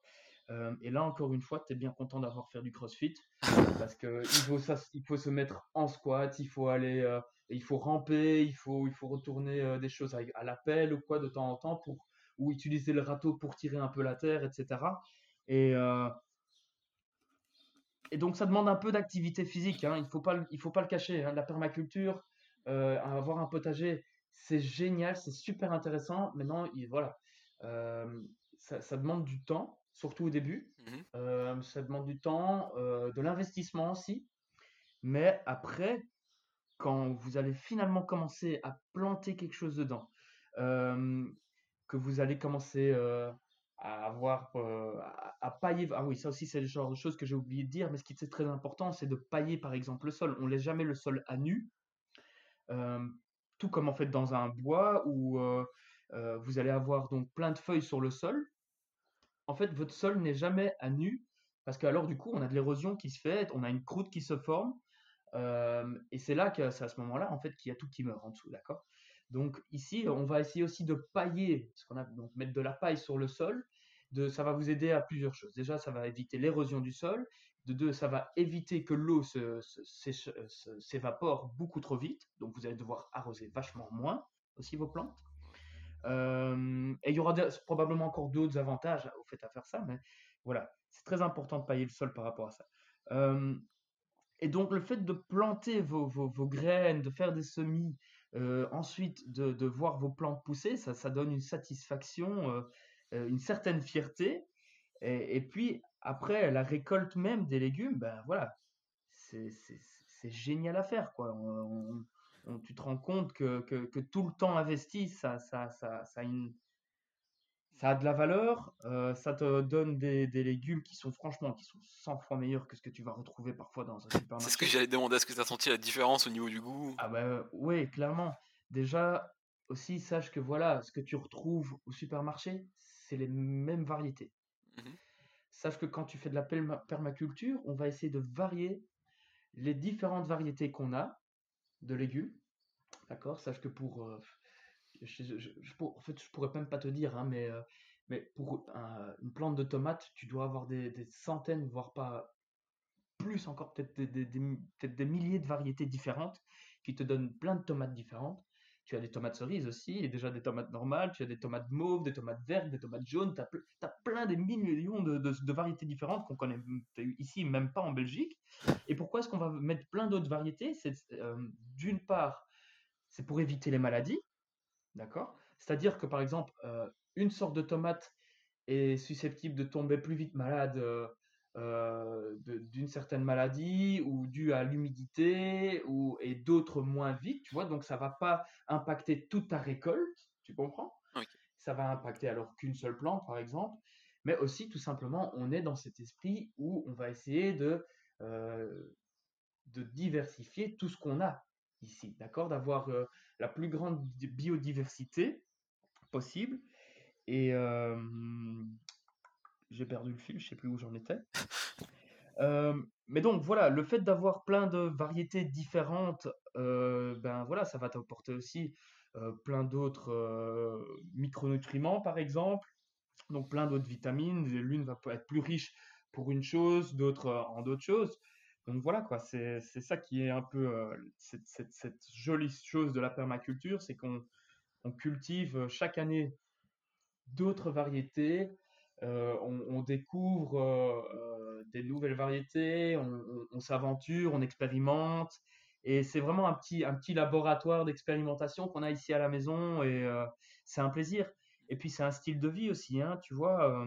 ok, on sacrifie du temps, mais quelque part, c'est du temps qu'on passe en moins peut-être au supermarché. C'est aussi une forme très, très chouette pédagogiquement envers les enfants. par exemple, nous, notre, fille, ben, elle, a, elle a 3 ans, elle mange tous les légumes. Déjà, c'est déjà un exploit. Ensuite, elle connaît toutes les variétés de légumes. Parfois, elle, elle, sort dans le jardin, elle revient, tiens papa, je t'ai cueilli une feuille de menthe, tu vois, pour te dire, voilà, elle, me ramène des trucs.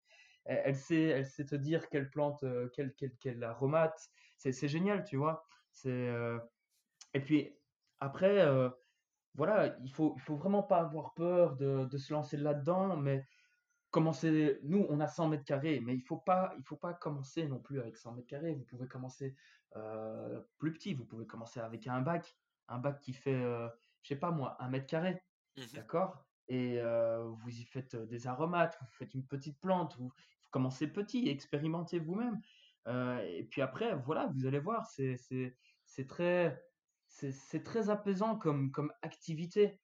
Le fait d'être avec ses doigts dans, dans la terre, d'avoir à nouveau de temps en temps les ongles bien dégueulasses, tu vois, c'est drôle à dire, mais c'est chouette, tu vois? Et puis, euh, tu es, content de ta journée, tu sais que tu as fait quelque chose de, de, de, chouette qui va te procurer, euh, qui, va, qui va à terme te donner quelque chose de, de nourrissant, etc. Donc, euh, voilà, c'est ça un peu, nous, notre, notre monde euh, à nous ici, c'est sport, activité sportive, crossfit, et euh, puis notre potager, permaculture, etc. Ça, c'est un peu euh, notre monde de chez nous ici. Ah ben, chez nous à la maison. Et ouais, en plus, toi, tu es, en Belgique, si je dis pas de bêtises, donc ça prouve bien que ça peut se faire dans n'importe quel environnement. Je dis pas, faut pas utiliser les clichés de il pleut tout le temps en Belgique, etc. Tu vois, mais. ah ouais, on est dans le nord. Voilà, c'est ça, tu vois. mais non, non, forcément, en fait, euh, il faut savoir que voilà, euh, en fonction de la latitude où on est, euh, voilà, chaque région a son climat. Et ok, il y a, y a... c'est sûr que moi ici, je je vais pas passer tout, toute la saison à essayer de faire pousser de la pastèque ou du moins c'est pas c'est sûr que c'est pas idéal mais on a on a plein d'autres choses qui poussent ici. Nous on a on a des pommiers on a des, des, pruniers des framboisiers des, des, myrtilles on a on a tu vois on, on, a, plein aussi j'avoue hein, j'ai planté des choses qui me conviennent. On sait que les fruits rouges c'est rempli et bourré d'antioxydants pour après le sport etc bah, ou même en dehors du sport hein, donc voilà, j'ai mis plein d'arbustes fruitiers qui m'arrangent. On a, on, a, on a une serre aussi à la maison. Ben, elle, la serre, c'est très utile parce que ça nous permet quand même de pouvoir commencer euh, à planter des, choses plus tôt et plus tard dans l'année. ok? Euh, et puis après, quand c'est en, pleine saison, ben voilà, on a des légumes aussi qu'on pourrait appeler un peu plus tropicales, comme des poivrons, des aubergines. C'est pas vraiment des choses qu'on peut planter en extérieur ici, mais qui c'est tout à fait faisable dans une serre, par exemple. D'accord? Donc voilà, voilà. Ouais, c'est en fait il y a cet aspect reconnexion à la nature, etc. Qui, bah, j'ai l'impression que c'est de plus en plus recherché en ce moment et que les bootcamps sont de plus en plus à la mode, etc. Et là, au final, c'est une manière simple de, de, se reconnecter à la nature et à ses origines, quoi. Ah bah oui, totalement. C'est sûr que mmh, pour l'instant, je pense que c'est une période très, euh, très compliquée pour tout le monde avec ce Covid, etc. Il y a eu beaucoup de burn-out, et même déjà avant le Covid, hein, il y a, il y a, il y a beaucoup de gens qui font une reconversion euh, et qui cherchent à retrouver un sens à la vie parce qu'ils trouvent que voilà, ceux qui font au boulot, euh, euh, bureau, boulot, dodo, ben, ça leur convient plus. et c'est sûr que les gens qui viennent et qui débutent la, le, travail dans un potager, même permaculture, ben, du jour au lendemain, enfin, pas pour tout le monde, mais pour beaucoup de gens qui arrivent à retrouver ce lien vers la nature, se retrouvent immédiatement de nouveau chez soi et apaisés. Et euh, c'est vraiment quelque chose que je conseille à tout le monde une fois testé. Et voilà, c'est d'enfoncer son doigt dans la terre et de se faire plaisir, quoi. du coup, si l'auditeur veut se renseigner un peu sur la permaculture, etc., j'ai vu que tu avais une page également de sur ton potager, si je dis pas de bêtises, c'est bien ça? Oui, oui, oui. Euh, en fait, euh, donc moi, j'ai ma page euh, Instagram qui est plus orientée un peu coaching et tout ça.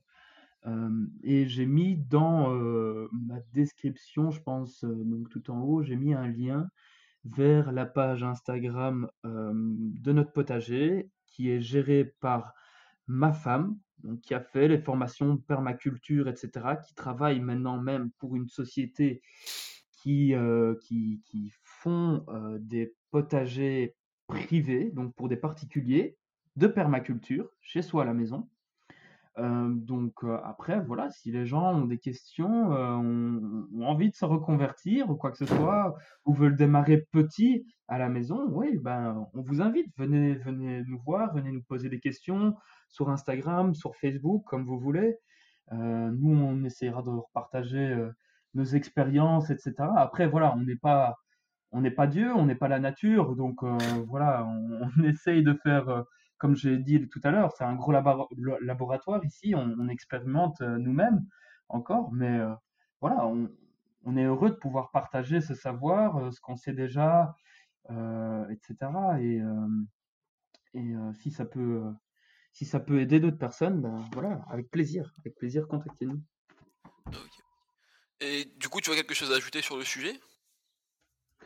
Euh, euh, c'est tellement vaste. Je pense que il y, a beaucoup, il y a vraiment beaucoup beaucoup de choses à dire, mais là comme ça, je pense que c'est l'essentiel et que après, le mieux c'est que voilà, si les gens ont vraiment des questions spécifiques, euh, voilà, ils peuvent, peuvent, toujours nous contacter. Euh, après, je pense que j'ai fait, on a fait plus ou moins le tour de la question. Hein, même au niveau coaching, etc. Ben écoute, on est passé assez vite sur, sur la question, mais euh, ouais, non. Non, pour moi, c'est bien comme ça. si pour toi, c'est bon. Bah, du coup, si tu veux bien bah, attaquer les, les questions de la fin. Oui, oui, oui, bien sûr. Euh, je, je t'écoute. Bah, du coup, si tu veux bien, la, toute première, c'est ton meilleur et ton pire souvenir en lien avec le CrossFit. Alors, moi, mon pire souvenir, euh, c'était un un entraînement euh, au tout début de ma carrière de CrossFit, je me souviens. Euh, j'avais eu le malheur de manger avant de faire un 2000 mètres rameur euh, que je devais faire en, test sous les deux minutes.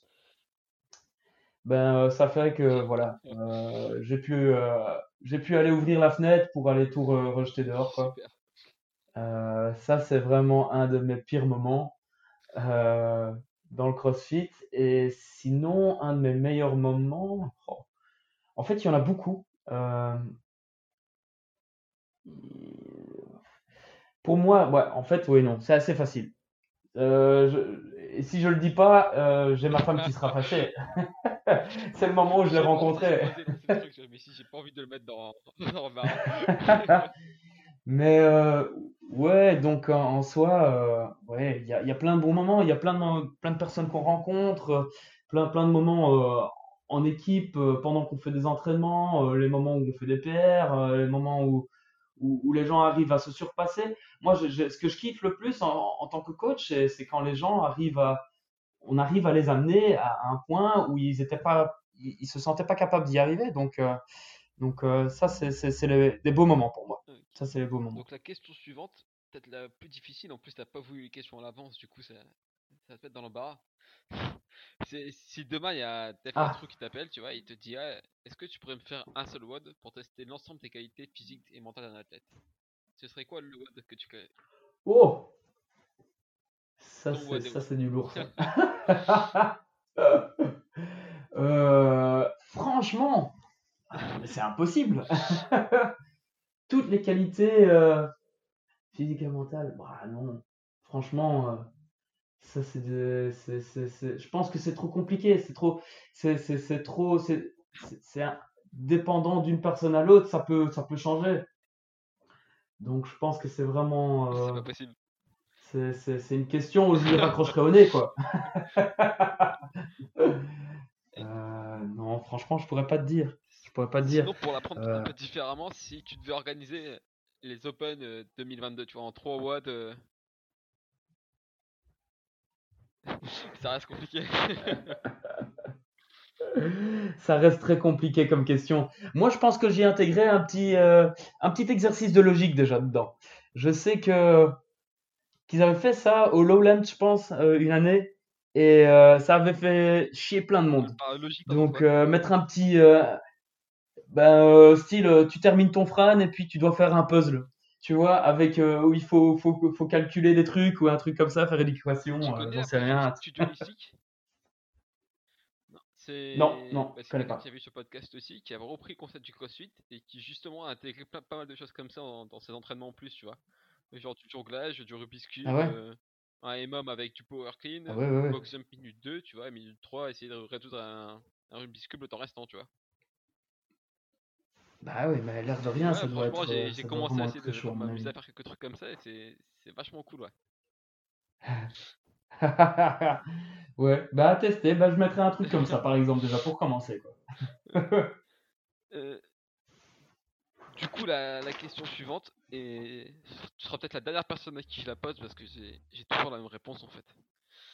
C'est les erreurs que tu vois le plus euh, chez les pratiquants de CrossFit et dans les dans programmation.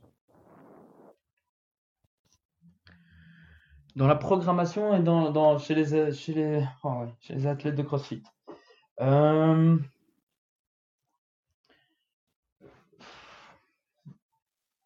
je dirais tout simplement que de brûler les étapes. Tu vois, cette réponse qui toujours. Euh, c'est vrai? Bah écoute, ouais, c'est un peu évident, tu vois. C'est les gens qui, qui voilà, qui, qui, qui, qui veulent, qui veulent trop, trop tout de suite et euh, ça, c'est des gens souvent qui sont compétiteurs aussi, hein, qui, qui, cherchent à avoir un, niveau euh, pour, euh, ouais, pour, pour, progresser le plus vite possible, etc. Et ils brûlent des étapes et, et c'est comme ça que finalement ils se blessent. Donc, moi je dirais, ouais, c'est ça. Et puis, et puis de pas faire attention à des choses simples et basiques telles que la nutrition et, et le repos, le sommeil, comme on disait tout à l'heure pour moi, ça, ça, restera toujours les bases d'un entraînement. C'est voilà, c'est dormir, manger, s'entraîner. ce que j'ai qui revient toujours, c'est ça, brûler les euh, mettre trop de volume euh, au détriment de la récupération. Ouais, ouais, ouais, ouais, le volume aussi. Et ça, ça, il y a beaucoup. Et ça, euh, bah, je, je, suis le ah, premier à le dire, je l'ai fait aussi. Hein. C'est que, bah ouais, ouais, c'est de vouloir en faire trop et finalement, voilà, on sait, on sait que c'est prouvé scientifiquement une heure d'entraînement, ben voilà, par jour, c'est suffisant pour la plupart du monde et euh, c'est très très progressif seulement qu'on va ajouter une deuxième heure dans la semaine éventuellement. Euh, euh, enfin, je veux dire, donc sur une journée, d'ajouter une deuxième heure éventuellement. Et donc voilà quoi, c'est vraiment ouais. Et ouais, c'est ça. Coup, je vais ajouter une nouvelle question vu que j'en supprime une maintenant, mais toi, tu auras le droit à deux du coup. Qu'est-ce qui te, fascine le plus aujourd'hui euh, dans le milieu de la préparation physique et dans le corps humain en général ah. Moi, ce qui me fascine le plus, c'est euh, ce que j'aime le plus, c'est vraiment de d'amener. Euh, en fait, c'est plus dans le personal training, mais euh, c'est vraiment d'avoir des, des athlètes et d'arriver à leur montrer qu'ils sont plus forts que ce qu'ils ne le pensent, qu'ils sont capables de faire des choses beaucoup plus complexes qu'ils ne le pensent et que voilà, ils te, ils te font au final, ils, font confiance à leur coach et puis que et que, qu'ils nous laissent cette opportunité de les amener plus loin en fait. Et, euh, euh, ça, je trouve ça fascinant toujours. Euh, trouve ça génial. C'est vrai que tu vois, bah, moi je travaille pas dans le milieu du sport, mais je pense que ça doit être beau à voir. Hein. L'athlète, il faut le prendre un jour, il dit ah, mais j'y arriverai jamais. Et à la fin de la séance, il se rend compte qu'il bah, a réussi. Quoi. Ouais, ouais. C'est, cette capacité à. enfin, c'est toujours. Il faut pouvoir aussi se mettre ses objectifs, hein, des objectifs qui sont atteignables, euh, qui sont spécifiques, atteignables, mesurables, etc. Mais euh, oui, ouais, c'est sûr, c'est qu'il faut, faut, faut, faut, faut aider euh, l'athlète à pouvoir à atteindre ses objectifs et pas, pas, pas non plus vouloir aller trop loin en une fois. Quoi. Hein. Euh, Donc on passe à la question suivante, on arrive vers la fin. Euh, c'est si tu devais recommander un invité pour le podcast. Passer ton micro à quelqu'un. Euh, si je devrais... ouais, écoute, déjà alors je dirais éventuellement, bah, écoute, les, les, box, les box owners de, CrossFit mhm. Temple, là où je suis, c'est déjà deux gars, ils sont super sympas, ils sont top c'est donc deux kinés. Donc, euh, c'est assez intéressant d'avoir toujours la vision d'un kiné par rapport à la programmation, de la façon d'entraîner les gens, etc. Et, euh, et puis, j'avais encore une autre personne euh, qui est intéressante, c'est Bastien Lerut. C'est aussi un kiné qui, a, qui a été owner d'une box. Maintenant, je ne sais pas s'il est encore owner pour l'instant ou pas, mais que j'ai rencontré il y, a, une semaine ou deux, grand max, et qui est vraiment aussi euh, euh, une, chouette vision de, comment devrait être euh, une programmation et de il, inclut beaucoup de strong fit etc et c'est très intéressant voilà. Ça c'est des gars en tout cas que je pourrais te recommander qui, qui peuvent être très intéressants à interagir je pense. Et du coup est-ce que les auditeurs peuvent te, te retrouver? Euh, oui, écoute, euh, s'ils ont toujours des questions euh, concernant la nutrition ou la, permaculture et de comment, comment ça fonctionne, ben, ils peuvent me retrouver sur Instagram, sur cf-trainer-sven, CrossFit Trainer Sven, ou simplement en tapant mon nom, Sven Francotte. On devrait pouvoir me retrouver en fait sur Instagram. Donc voilà quoi. Et pour finir, si tu as un dernier mot de la fin, si conseil à laisser, un conseil de vie en général, une, bouteille à la mer. Euh, si je pouvais laisser un conseil général à, tout le monde qui pratique déjà du CrossFit et qui je trouve euh, jusqu'à ce jour-ci, euh, on n'en parle peut-être pas, trop, c'est d'appliquer au maximum leur, leur fitness dans d'autres activités. Parce qu'on parle beaucoup euh, de gens qui font du crossfit, mais pas assez des exploits qu'ils arrivent à faire en fait dans d'autres sports à côté. Donc de profiter vraiment de leur fitness et de l'appliquer à fond euh, dans d'autres choses en dehors. parce que j'ai vu sur ton profil que tu avais fait aussi quelques triathlons, marathons. Ouais, ouais, ouais, ouais. Ça, c'est le genre de choses que j'aime bien. J'aime bien me lancer des petits défis comme ça de temps en temps. Et effectivement, j'ai fait un, un Xterra je ne sais pas si tu connais le, principe du Xterra, mais c'est donc un, triathlon, mais avec, au lieu de faire du vélo de course, c'est du VTT. Euh, donc, c'était un, triathlon olympique, si je ne me trompe pas. C'est 1500 euh, mètres de natation, 30 euh, km de VTT, avec, je pense, 1000 mètres de dénivelé. Donc, les guiboles, elles ont, bien chié. Et encore 10, 10 km de trail. Ah, donc c'est vraiment proche de, la nature. Ça, c'était fameux. Ouais, ouais, ouais, ouais. Bah ouais, moi, au plus je suis dans la nature, au, mieux je me sens, quoi, en fait. Donc, c'est un peu notre, notre philosophie avec ma femme. Donc voilà quoi. Bon, bah, du coup, je te remercie encore de m'avoir accordé ce temps. Ben, de rien, avec plaisir. Euh, merci à toi de m'avoir euh, m'avoir invité pour cette conversation. Et, je te souhaite une, bonne soirée du coup. Merci également, toi aussi. Salut, au revoir. Et ce sera tout pour cet épisode. Je te remercie pour ton écoute. Si toi aussi tu souhaites faire des suggestions d'invités, n'hésite pas à venir me contacter. Si l'épisode t'a plu, tu peux mettre la note de 5 étoiles sur l'application de ton choix et un commentaire également le partager à tes proches. Tu peux également suivre Sven ou la page de son potager sur les différents réseaux sociaux. Et je te dis à la semaine prochaine.